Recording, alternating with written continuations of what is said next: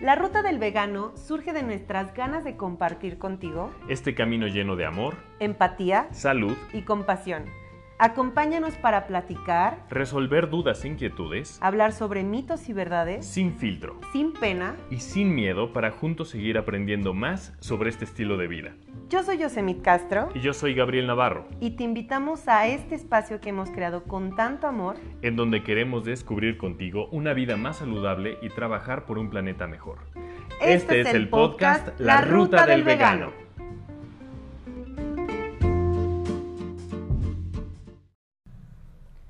Hola, ¿cómo están? Bienvenidos a nuestro tercer capítulo del podcast La Ruta del Vegano. Yo soy Yosemit Castro Y yo soy Gabriel Navarro. y este tercer capítulo se llama Conversando con Marco Antonio Regil. Sí, así como lo oyen, tuvimos la oportunidad de hacer un Instagram Live y tomamos este audio para que toda la gente que se lo perdió lo pueda escuchar. Decimos un montón de cosas interesantes y platicamos un montón de cosas con él, ¿no, Gabo?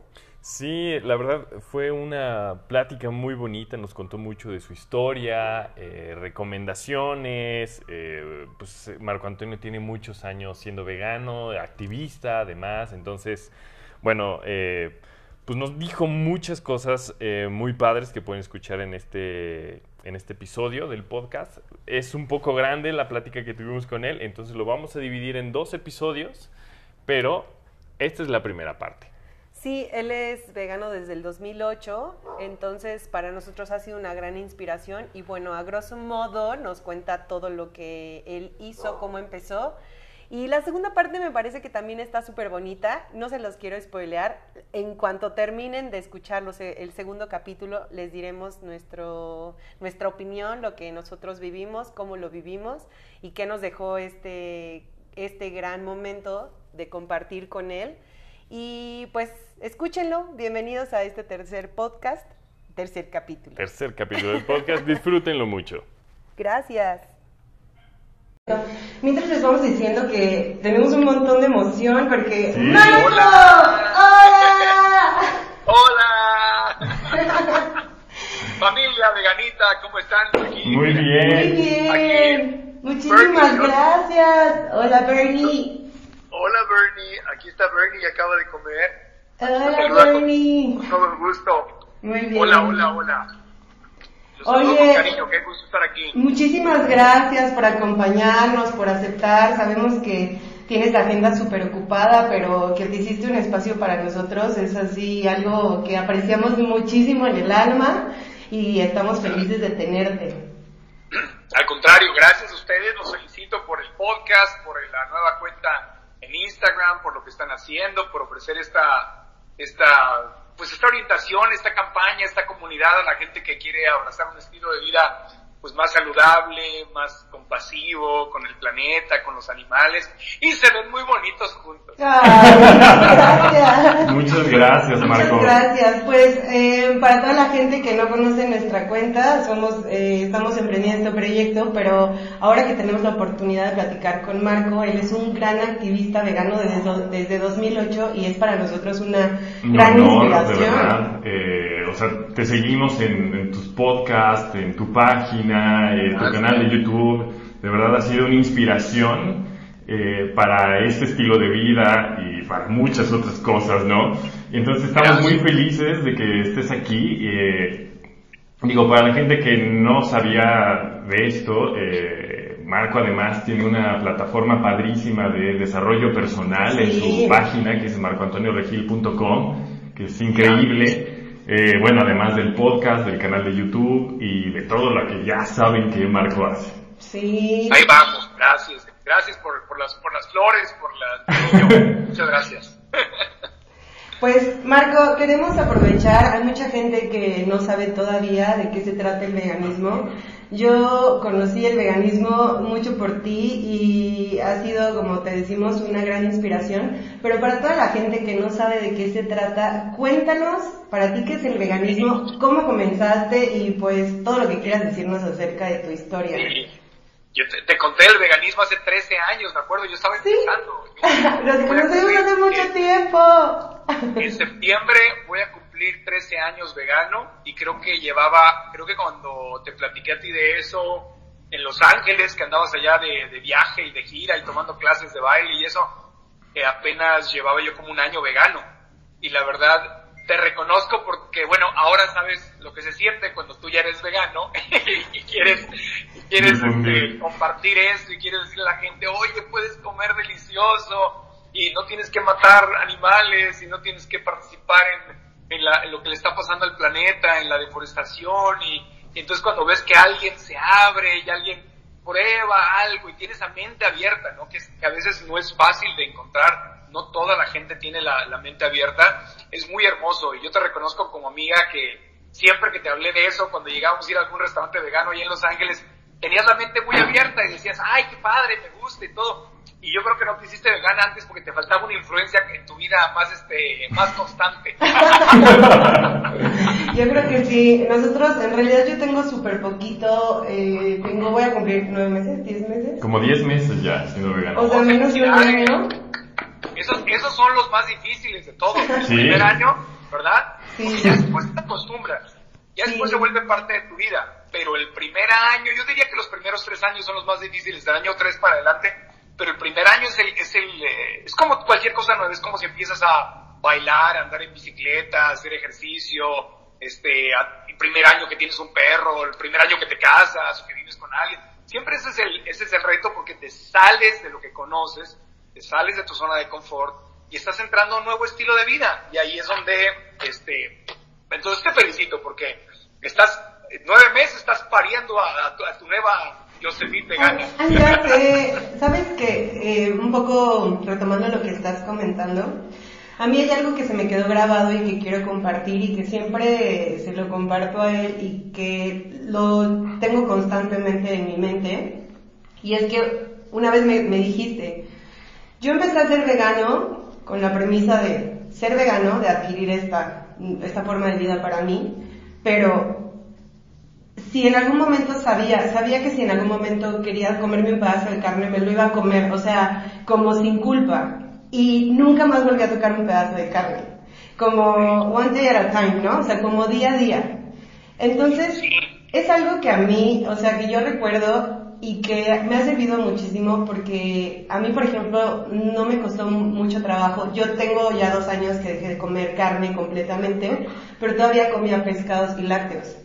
Y la parte del pescado me costó mucho trabajo, la verdad. Y todos los días era como, ok, sí, hoy me quiero comer un pedazo de sushi y me lo voy a comer. Y no podía comérmelo. O sea, hay, un, hay una frase que, que incluso me comentó mi hermano y que creo que sí es cierto. Una vez que das el paso ya no hay marcha atrás. O sea, una vez que empiezas a conocer toda la información, que te, que te nutres de todo eso, que empiezas a conocer acerca del veganismo y todos los beneficios que tiene, no solo en tu vida, en los animales, en el entorno, en el planeta, en todo, dices, no, o sea, no puedo, no puedo ver un pedazo de, de animal pues en mi plato, ¿no? sí. Y, y con eso, o sea, los primeros meses, sí. te lo juro, todos los días me acordaba así de que, ok, si se me toca, lo voy a comer, pero ya no lo comí nunca.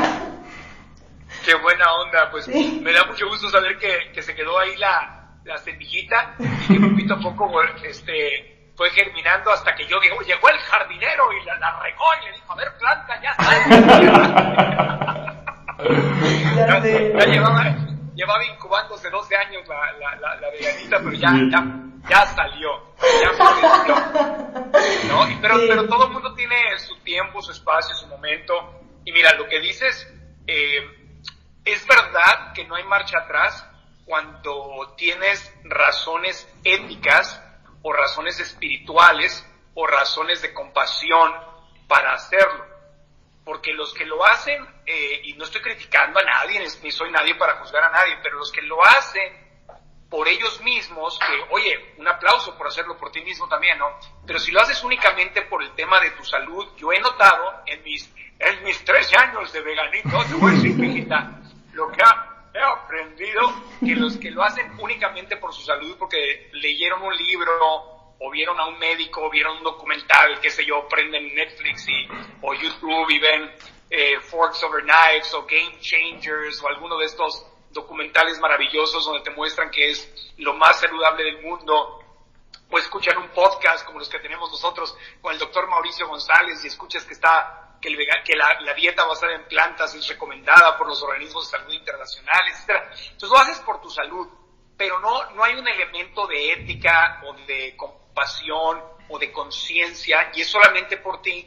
Entonces, muchas veces pasan los años o los meses y agarras otro libro o escuchas a otro doctor o ves otro documental porque hay muchos materiales patrocinados por la industria de la carne, patrocinados por la industria de los lácteos, patrocinados por toda la gente que no quiere que la gente deje de consumir animales porque vive de eso, porque ganan miles de millones de dólares viviendo de eso, o vendiendo medicinas que se, para tratar las enfermedades que vienen por comer carne. Entonces, ves otra de esas cosas y te confunde. Yo me acuerdo cuando recién empecé, en mi primer año de, de, veganito, me pasó exactamente igual que tú, yo estaba, antes de ser vegano me hice pesco vegetariano, o sea que seguía comiendo pescado por varias razones. Una, porque cuando el documental que me transformó a mí, que se llamaba, se llama Paredes de Cristal, en ese momento ese documental no tenía escenas de los peces. Entonces cuando yo los vi, ¿no? Porque mi cambio fue por compasión, porque es lo que te decía, si haces el cambio por compasión, por amor a los animales, por un tema espiritual, que fue mi caso, si quieren ahorita platicamos de eso, de lo que ustedes quieran, eh, es distinto y te quedas, pero cuando es nada más por tu salud, no. Entonces, por ejemplo, yo cuando vi eh, el documental este, no incluía a los peces. Entonces me acuerdo que yo me hice pesco vegetariano y dije, ah, perfecto, pues sigo comiendo pescado, porque pues los peces no han de sufrir, no ponen carita triste, no lloran, aquí no hablaban de ellos, y aparte pues era como lo más, lo que más me gustaba comer. Entonces comía mucho sushi, pues ahí en México iba al, al sushito famoso, ¿no? Que le ponían chipotle y todo eso. y a mí me parecía que era la versión sana, ¿no? En el gimnasio el entrenador. o sea, para mí fue una transición adaptable y de hecho sí la recomiendo para el que no esté listo para hacerlo de golpe porque entonces yo iba y le dije a mi entrenador al gimnasio y el entrenador me dijo, anda bien, nada más come mucho arroz integral y atún en agua. Ah, ok, perfecto, ¿no? Entonces era como muy fácil y aparte podía ir a los restaurantes y no le tenía que decir a nadie que no comía carne, porque me daba vergüenza decirlo al principio. Tenía miedo a la crítica o me van a decir que, que estoy loco o algo. Entonces pues iba a cualquier restaurante y pedí un filete de atún o un filete de salmón. Era lo más fácil y de hecho es un camino que, es una buena entrada, lo que tú hiciste es una buena entrada porque es más fácil irte adaptando. Lo malo es cuando brincas de lleno y no sabes ni qué vas a hacer y quitas comida y no sabes qué vas a comer y entonces fracasas. Entonces te, te pasan dos semanas, un mes y ay, me iba a morir, mamá, me quise hacer vegano y no, ay, no, me iba a morir. Claro, que te va a pasar porque no sabes qué estás haciendo. Entonces yo lo tomé como una transición. Entonces, pero luego, ya que me informé bien, me pasó lo, exactamente lo mismo que a ti me acuerdo que estaba yo saliendo, tenía una novia que se llamaba Katie y que ella, ella este, también estaba haciendo vegana conmigo. Y me acuerdo que estábamos en un restaurante y ella no pidió pescado, ella pidió algo vegano, este, y yo pedí pescado. Y, y me acuerdo que no me lo pude comer. Ahí fue la primera vez que, no fue una, o sea, que ya la idea de comerme un animal muerto o a la carne, pues ya, la vaca, la, la gallina, el perro, el gato, mi carne, es lo mismo. Y me acuerdo que ya no me lo pude comer y, desde ahí ya no volví a comer. Y estuve tres meses vegano, pero conocí a un médico en, en, eh, Guadalajara, fuimos a dar una conferencia a Guadalajara y el médico en la cena me dijo, no, pero es que los, yo, yo estaba ignorante, o sea, es el problema principal cuando haces el cambio y no sabes es ese, la ignorancia. Entonces, yo nunca había oído hablar de los omegas, omegas 3, 6, 9. Entonces me dice el doctor, no, es que el pescado, el aceite de pescado tiene omegas y tu cerebro lo necesita para funcionar y me preocupa mucho que no comas pescado este, porque se te va a secar el cerebro. Y yo, ¡ah, me voy a, se me va a secar el cerebro! Y ahí voy de regreso, aunque, y me costó un montón de trabajo, pero regreso a comerlo por el miedo a los famosos omegas hasta que investigo con un nutriólogo y me dice, Marquito, los omegas vienen en las, en las semillas, ¿no? Y vienen, puedes comprar este, botes de, aceite este, de omega 3, 6, 9, o sea, no pasa nada. Y dije, ah, y ya tres meses después volví a ser vegano. Y sí hice algunas excepciones durante esos tres meses, pero entonces ya, de que dejé completamente de comer ningún animal, llevan, llevo 13 años. Pero esas cosas te suceden cuando, cuando no, o sea, es decir, si yo no hubiera tenido la convicción de no voy a comer pescado porque por el daño que se le hace al mar, por lo que sufren los animales, por el daño que se le hace al planeta, por tantas cosas, si no hubiera sido por un acto también de amor, generosidad y espiritualidad, hubiera, hubiera quedado comiendo pescado otra vez, porque es tan fácil como que llegue un doctor o un nutriólogo que sabe algo que tú a lo mejor no sabes, o él sabe una verdad a medias, y te la dice y te asustas y regresas. Entonces, yo la gente que he visto que se queda es porque tiene una razón ética para ser vegano. Es, Hay amor a los animales, hay compasión, hay un tema espiritual de no querer ser parte de la violencia, del matar, del sufrimiento, un tema ecológico, que sabes que están depredando los, los bosques, las selvas por la ganadería, o los mares se están explotando y los buques, lo que le hacen estos buques pesqueros enormes al, al, ecosistema en el mar. Cuando hay una razón ética, por eso mucha gente nos dice así, dice, ah, eres vegano ético, quiere decir que no lo estás haciendo solo por tu salud, sino por alguien más, a un vegano que lo hace por su salud.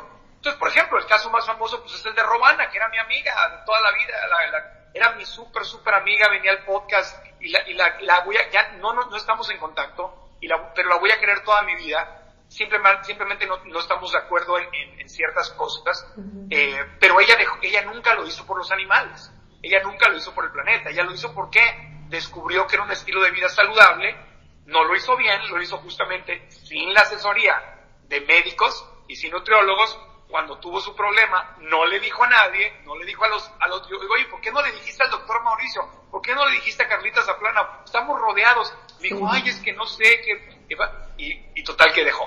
Entonces, ¿por qué lo hizo? Porque no había una razón ética. Sí. ¿Me explico? Entonces, cuando lo haces por razones éticas, es cuando lo haces con una decisión de esto es para toda mi vida y voy a hacer lo que yo tenga que hacer y voy a aprender lo que tenga que aprender yo me hago examen de sangre, antes me lo hacía cada seis meses, ahora me lo hago una vez al año porque ya llevo 13 años, pero checo y cualquier, no, tengo no he tenido ningún problema, pero cualquier pequeña deficiencia que yo llegue a tener es porque he desequilibrado mi alimentación y simplemente o me suplemento o regreso a una alimentación balanceada y se resuelve el problema.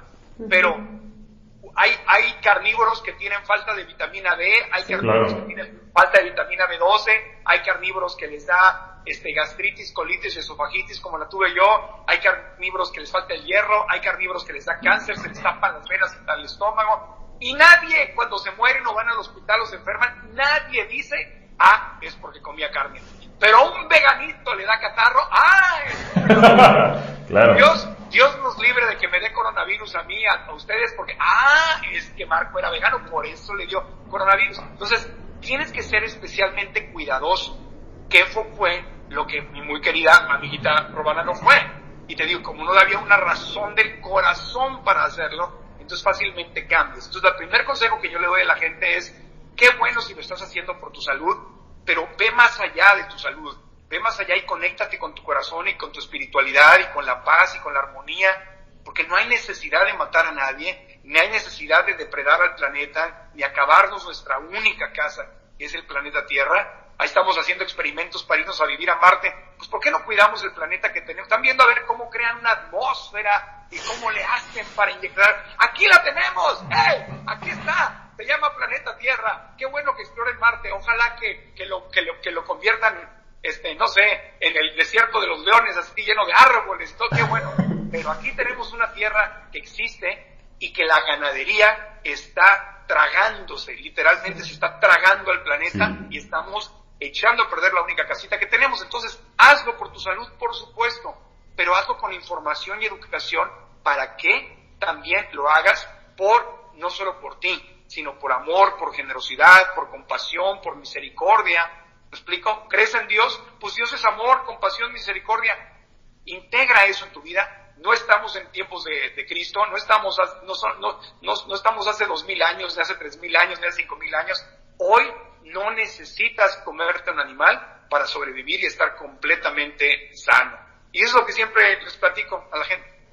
¿Y qué es lo que, muchas gracias Marco por compartir, qué es de todo el proceso que viviste y que nos cuentas de los 13 años, lo que más te costó trabajo, nos contaste que te daba pena al principio decirle a la gente, la gente cuando que te conocía siendo eh, pues carnívoro, comiendo productos de origen animal y que hiciste este cambio, ¿qué te dijo? ¿Te apoyaron? ¿No te apoyaron? ¿Cómo lo resolviste? Viajabas un montón también.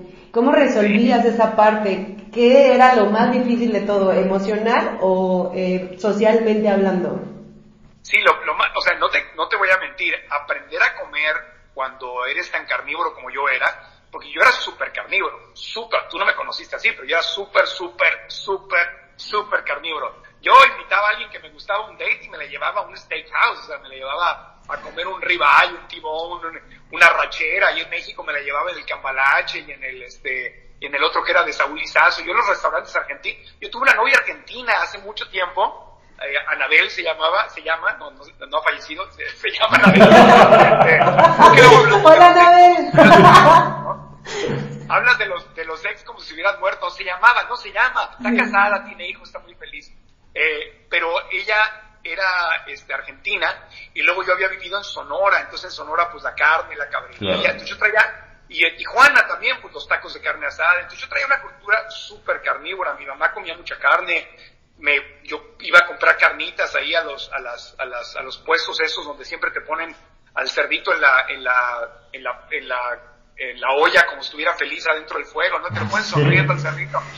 Entonces yo era súper carnívoro. Entonces cuando vienes una dieta muy carnívora, evidentemente al principio sí es muy difícil aprender a comer. Yo no sabía comer vegetales. Yo no sabía comer, yo comía muy mal. Por eso traía gastritis, esofagitis y colitis a los 27 años y el doctor me dijo, el doctor Ibarrola, que era mi doctor allá en el Hospital Ángeles del Pedregal de México, me dijo Marco Antonio, eres gastroenterólogo, y me dijo, tienes que dejar de comer carne, tienes que dejar los lácteos, tienes que dejar las grasas saturadas, tienes que dejar de comer este, harinas procesadas, tienes, tienes que componerte, tienes que, porque esto que te está pasando lo que sigue es la úlcera o un cáncer en el esófago. Y yo no le hice caso, me empastillé, me hice una cirugía, me empastillé, nunca le hice caso porque yo era súper carnívoro y así empastillado, así seguía. Eh, entonces, eso es, es, muy distinto cuando eres un mega carnivorito como lo era yo, a cuando vienes de una dieta mucho más sana, que es la dieta mediterránea, por, por ejemplo, ¿no? Que mi prima, por ejemplo, mi prima Mónica Sánchez, actriz muy conocida que ahorita vive en Suiza y con su marido tiene ya tres hijos y anda ahorita retirada de la tele. Pero mi prima, por ejemplo, eh, creció en, eh, como su papá, mi tío era, era cónsul, eh, trabajó en el servicio consular. Entonces ella nació en México, pero creció en Roma, en Barcelona, eh, creció en, en, Europa. Y entonces yo, la, yo veía la gran diferencia cuando yo eh, venían de vacaciones o estuvieron en México viviendo algún tiempo. En su casa llevaban una dieta mediterránea, que era muy distinta a la forma en que mi mamá y yo comíamos. Entonces ellos, los, la dieta mediterránea, que de hecho es un paso y es muy recomendable para el que no quiera dejar al 100% a los animales o hacer una transición, es una dieta que lleva un 70% de frutas y verduras, semillas, nueces, eh, quinoa, arroz integral, frijoles, garbanzo, lentejas, usan aceite o aceite de olivo para, para, para usar como aderezo, pero comen un montón de espinacas, de kale, de tomates, de pepinos, o sea, comen muchísimas verduras y porciones muy pequeñas, como las de la palma de tu mano, de pescado, o de pollo o de, o de algo más. Pero no comen tocinos y jamones y cosas así este, procesadas. Entonces mi, mi, mi, prima Mónica, yo lo veía en su casa, era, siempre fue delgada. Y Giovanca, su hermana, mi otra prima, delgada. Y su mamita, mi tía Angelita, delgada. Y mi tío Fernando, que ya falleció, delgados. Nunca tuvieron problemas. En cambio, en el lado de mi familia, donde comíamos la dieta americana de Tijuana, hot dogs, hamburguesas, y luego la dieta mexicana, la, la vitamina T, el tacos, tortas, este, este, tacos, este, tostadas, ¿no? Enchiladas, todo, chorizos. Entonces éramos una tendencia a engordar. Mi mamá tuvo obesidad, mi mamá tuvo diabetes tipo 2, además del Alzheimer's. Entonces hay una gran diferencia. Entonces cuando alguien es súper carnívoro como yo, sí definitivamente es más difícil hacer el cambio. Cuando alguien viene de una dieta de estilo mediterránea o más limpia, el cambio es mucho más tranquilo, más sencillo porque ya llevas una dieta limpia, ¿no? O sea, nada más la limpias más. La, pero yo venía de lo peor. Entonces, para mí sí fue muy difícil aprender a comer de nuevo. La razón por la que pude fue porque lo hice por amor a los animales. Yo no lo hice por mi salud. Ahora lo hago por mi salud. Ahora. Porque digo, me ven y yo, me da risa porque yo no escondo mi edad. Mire, tengo 50 años y todavía me veo al espejo y digo, oye, pues estoy bien. Yo no me imaginaba así a los 50 años y, y este, y ando en bicicleta y, y camino y hago, me, y mi cuerpo, y brinco todavía y hago cosas, digo, que, y no, no tengo la cara arrugada ni se me ha caído el pelo, o sea, algo, y yo te enseño la foto de mi pasaporte de hace 13 años y me veo igual, o más joven ahorita, de no ser a lo mejor con un poquito de más ganas, yo veo esas fotos y digo, wow, ahí me estaba empezando a ser viejo y de repente el cambio de dieta me, me, me, me mantuvo, casi no me ha oxidado, pues, sí. ahí, ahí la llevo, ¿no? Y empiezan a hacer bromas de que si el nuevo Chabelo y no sé qué, digo, pues está bien, gracias, pero sí tiene mucho que ver que no fumo, que no tomo alcohol, que la verdad nunca, nunca, no llevo una vida desordenada y como muy bien y eso, eso te ayuda. Sí fue muy difícil aprender a comer de nuevo para mí, pero definitivamente, y regresando a tu, a tu pregunta, lo más difícil no fue aprender a comer, lo más difícil fue aprender a lidiar con la gente lo más difícil fueron las conversaciones con mi familia, con mis amigos, con la sí. gente. Este, me acuerdo en Televisa estábamos, cuando me hice vegano estábamos haciendo patina al precio, pero no la primera, la primera etapa fue del 97 al 2000 y la segunda etapa me acuerdo que creo que fue el 2000, bueno, pues hace 12 años, cuando hace 13 años me acababa yo de ser vegano y me acuerdo que me estaba, estaba ahí en Televisa y me estaba maqui maquillando no me acuerdo el nombre de la maquillista, muy linda, porque siempre tiene una relación preciosa con todas las maquillistas. Les mando besitos si hay alguna viendo. Y entonces me acuerdo que me dice, me dice, Marquito, Marquito, ¿qué pasó? Este, vamos a ponerle Lupita, no se llamaba Lupita, pero vamos a ponerle Lupita, ¿no? Dice, Marquito, ¿qué pasó Lupita? Dice, ay, mi amor, pues que estoy muy preocupada por ti. Digo, ay, ¿por qué Lupita? Que yo estoy muy bien, de que, de que hay que estar preocupado. Dice, no, no, no es que ya estaba escuchando con todas las chicas porque yo era vegano nuevo, entonces yo todo el mundo le decía que era vegano y andaba yo este, predicándole a todo el mundo que se hiciera vegano, ¿verdad? Que ya no hago eso, pero en ese tiempo cuando eres nuevo lo haces. Creas tu canal de Instagram y todo. entonces, no, pues hay, hay buena intención, ¿no? Pero entonces dice, es que supe que te hiciste vegano, o sea que ya no estás comiendo carne. Y yo, ah, sí. ¿Y cómo te sientes? Le digo, muy bien. dice, ay, mi amor, es que te quiero decir algo. Es que eso es muy peligroso. Porque, qué chistoso si tú le dices a alguien, si tú le dices a alguien, oye, me voy a ir a pistear, me voy a ir a emborrachar, a tomar unos tequilas, ah, está bueno, que te vaya bien, ahí llamas un Uber, nada más no manejes, yo voy por ti, está bien, sí. Dios te bendiga. Le dices a alguien, oye, me voy a echar un cigarrito, no sé qué, todo el mundo sabe, tampoco es bueno, pero, ah, está bien, ahí está afuera, quieres un cenicero, aquí lo tienes con todo gusto. Le dices a alguien, oye, me voy a me voy a, aquí a echar una hamburguesa, a, a, una, un, pollo frito aquí al, al Kentucky, no sé qué tanto, todo el mundo sabe que es chatarra, y que tiene colesterol, todo el mundo sabe, pero nadie te dice nada, ah, pues provecho, ahí me traes una cajita. Pero le dices a alguien, oye, voy a incrementar mi consumo de frutas y verduras, voy a dejar de comer carnes procesadas, voy a dejar de comer puerco, voy a hacerme vegano, y todo ¡ay! Te vas a morir, te vas a morir, que te, no estás mal, te vas a morir. Y en ese momento, como la maquillista, como Lupita, todos se convierten en nutriólogos profesionales. Todos son médicos y nutriólogos. Entonces Lupita, cuando escucha eso, me dice, obviamente, me dice, ay Marquito, es que yo, es que, es que eso te va a hacer daño, mi amor. Le digo, pero ¿de dónde sacas eso, Lupita? Gracias, qué linda por preocuparte. Pero ¿de dónde sacas eso? Ay, Marquito, ya vienen estas, las anécdotas del diablo. Son como las, son como, han visto en Netflix, han visto este Black Mirror, ¿no? Sí, la serie claro. Black Mirror. Ah, pues hace cuenta, ¿no? puras fantasías del futuro, porque no tienen base en nada, pero, y me he escuchado un montón, me decían, se te van a caer las uñas, se te va a caer el pelo, no vas a poder tener sexo, cual, cualquier cantidad de, mitos que no son reales, pero el, que me contó ella fue el mejor de todos, me dice, Marquito, digo, ¿qué pasa, Lupito? Es que yo conozco una compañerita que trabaja aquí en el departamento de vestuario, aquí en Televisa, y también quiso hacerse esa quiso hacerse vegetariana, ni siquiera vegana, se quiso ser vegetariana y no sabes lo que le pasó. Ay, ¿qué le pasó, Lupita? Porque hasta la dudas al principio está dice, ay, no vaya a ser que yo me esté equivocando, ¿ah? ¿eh? digo, ¿qué le, ¿qué le pasó? Y dice, Marquito, se le estaba cayendo el corazón. ¿Qué? Le estaba cayendo el corazón. Digo, ¿cómo se le estaba cayendo el corazón? Dice, sí, se le estaba, porque te voy a decir algo. Dice, la proteína, fíjate, la, nuestra maquillista nutróloga ya tenía un grado de nutrición en ese momento, ya porque los músculos están apretados por la proteína de la proteína que viene de los animales, de la carne. Entonces, por eso el músculo está apretado. Ella dejó de comer carne y se le aflojó el músculo y se le estaba cayendo el corazón. le digo, ¿te cae? Y tuvo que ir al doctor y el doctor luego, luego le dijo que volviera a comer carne y se le volvió a apretar el músculo y se salvó. Wow. Ahora, digo, en serio, digo, ahora resulta que por comer carne se te aprieta todo. Oye, pues yo conozco varios carnivoritos que andan muy, muy flojos. ¿no? Imagínate. Son, veganos, veganillos de closet.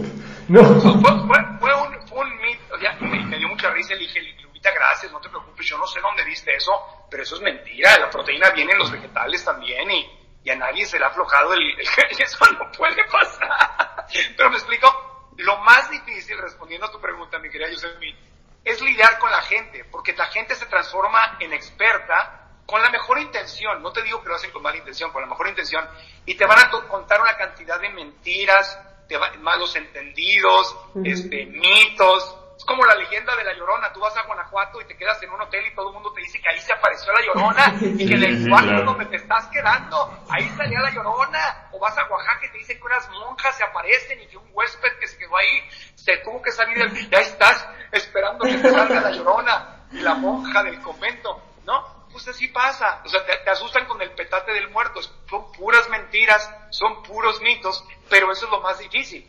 Lidiar con todo lo que te van a decir, con todas las críticas, y eso es lo más difícil, porque aprender se aprende, se aprende rápido, pero luego tú tienes que educarte, y ahí está diciendo una, dice Pico la Guichel, está diciendo algo que es verdad, dice, luego los médicos también te critican, es verdad, porque hay, acuérdate que los médicos no estudian nutrición, los médicos no estudian nutrición, entonces, si quieres seguir un médico, es, siga un médico que haya estudiado nutrición, como el doctor Mauricio González, como la doctora Paloma de la Fuente, como la doctora Marcela Sandoval y como muchos otros médicos, el doctor Simon Sid. Y hay muchísimos médicos que hoy en día ya están estudiando nutrición, pero la carrera de medicina tal cual no estudia nutrición y simplemente ellos repiten lo mismo que han escuchado. Igual los nutriólogos.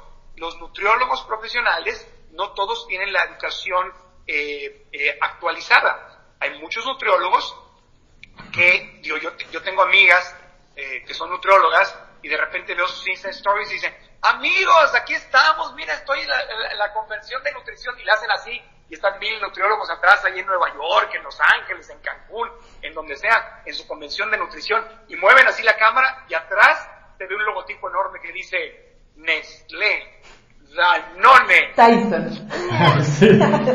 Chiquita hermosa, ¿qué te van a enseñar en ese, en ese simposio de nutrición patrocinado por el Lobito Food o por el Osito Bimbo o por, o por, por, por Nestlé o por Danone? Pues, ¿qué te van a decir? ¿Que no comas sus productos? Chiquita hermosa, claro que no, claro que no. Entonces no puedes, no puedes tomar información patrocinada.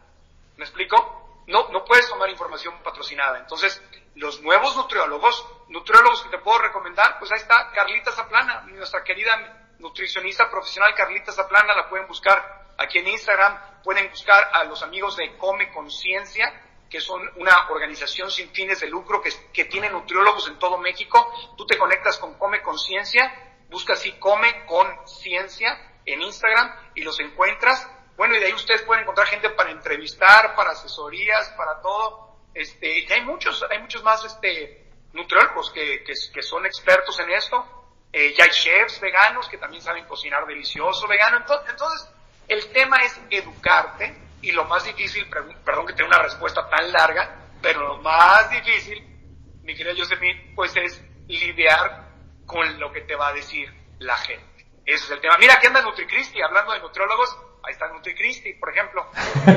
Comentar.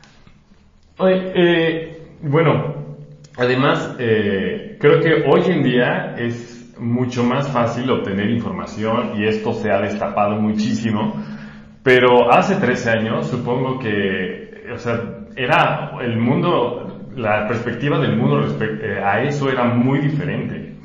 Entonces, ¿hubo a ti algo que te, alguna cuenta, alguna persona, alguna asociación que te motivara o que te que tuviera una gran influencia en ti para hacer como esa transición? Mira, el comentario de, de Brit B. Dice, desde que soy vegana me he sentido increíble, soy deportista y mi energía es el triple. Pienso que todo se basa en el respeto. El que quiere optar por esa filosofía, que lo haga libremente. Excelente. Dice Luis Torres en Mixi. Mishi, claro, Mishi, una nutróloga vegana, tiene su canal de YouTube. Sí, Mishi es, es parte de, de Come Conciencia y está en Mérida. Hay un montón de nutriólogos veganos. Las organizaciones, ahí sí, la, la, primera organización que me motivó muchísimo fue PETA, Personas por el Trato Ético de los Animales, eh, porque ellos hicieron el video que después yo acabé doblando al español, que fue un orgullo hacerlo, que era el video de Paredes de Cristal con Paul McCartney, se llama Glass Walls. Entonces, si tú buscas Glass Walls en inglés, vas a ver el video que me disparó a mí el corazón y la compasión y dije, me voy a hacer vegano. Eh, pero tuve el honor de hacerlo en español y de doblarle la voz a Paul McCartney y, lo, y si lo buscas como Paredes de Cristal, está en español con mi voz, no es la de Paul. Se nota porque la, voz, la boca no coincide. Era, no fue doblaje, fue sino como que voice, voice over, ¿no? O sea, nada, nada más. Entonces no le hice así, como traducción o doblaje, cielos, no hablé así, sino hablé normal. Como eh, hazte vegano, ahora verás. Pero mira, otras organizaciones que me encantan y que sigo, pues en México, en México Animal Heroes es lo máximo. Es una mm. organización que trabaja por cambiar las leyes. Eh, tengo grandes amigos que son parte de esa organización, son héroes de verdad, porque de verdad que dedican su vida. Ellos podrían estar ganando muy buen dinero en otro lugar, pero dedican su vida y apenas sobreviven con un presupuesto tan pequeño porque todo lo dedican a luchar por los derechos de los animales. Yo les invito a que lo sigan. A mi amigo Antonio Frangiuti y a Animal Heroes por separado. Mira, ahí está la doctora Paloma de la Fuente. Hola, doctora Paloma nos está saludando. Les quiero decir que con la doctora Paloma estamos planeando hacer un curso en línea para hacerte vegano. ¿eh? Estamos planeando, estamos explorando esa posibilidad de crear un curso, un programa completísimo, con todo lo que me hubiera gustado a mí que me enseñaran. Eh, para hacerme vegano lo estamos planeando. Vamos a tardarnos un poquito, pero lo estamos eh, sacando. Pero bueno, Animal Heroes, maravilloso. Mira, igual, gracias. Igualdad Animal es otra, otra organización a la que amo con todo mi corazón que ha hecho reportajes detrás de cámaras, que se juegan la vida para hacer investigaciones y meter cámaras escondidas en los mataderos, porque luego dicen, no, es que en mi pueblito no hay nada y aquí, en mi, aquí esos en las grandes productoras y en los ranchos chiquitos no les hace nada. Bueno, quiero que vean los videos de lo que les hacen en, las violaciones a las vacas, o sea, cosas horribles que suceden en los, en los ranchos chiquitos también. Eh, y ellos hacen muchas de estas investigaciones. Greenpeace eh, también últimamente se ha sumado ya muchísimo al, tema por el lado ecológico. Eh, ¿Qué más? Mercy for Animals, MFA eh, Latino, lo pueden seguir también aquí en Instagram. Y, y pues hay un montón de, de, cuentas. Por ejemplo, una, una cuenta nuevecita que me está gustando mucho y que se las recomiendo a todas se llama Ruta del Vegano. Van muy bien, muy bien. Muchas gracias. Eh, cuéntanos más.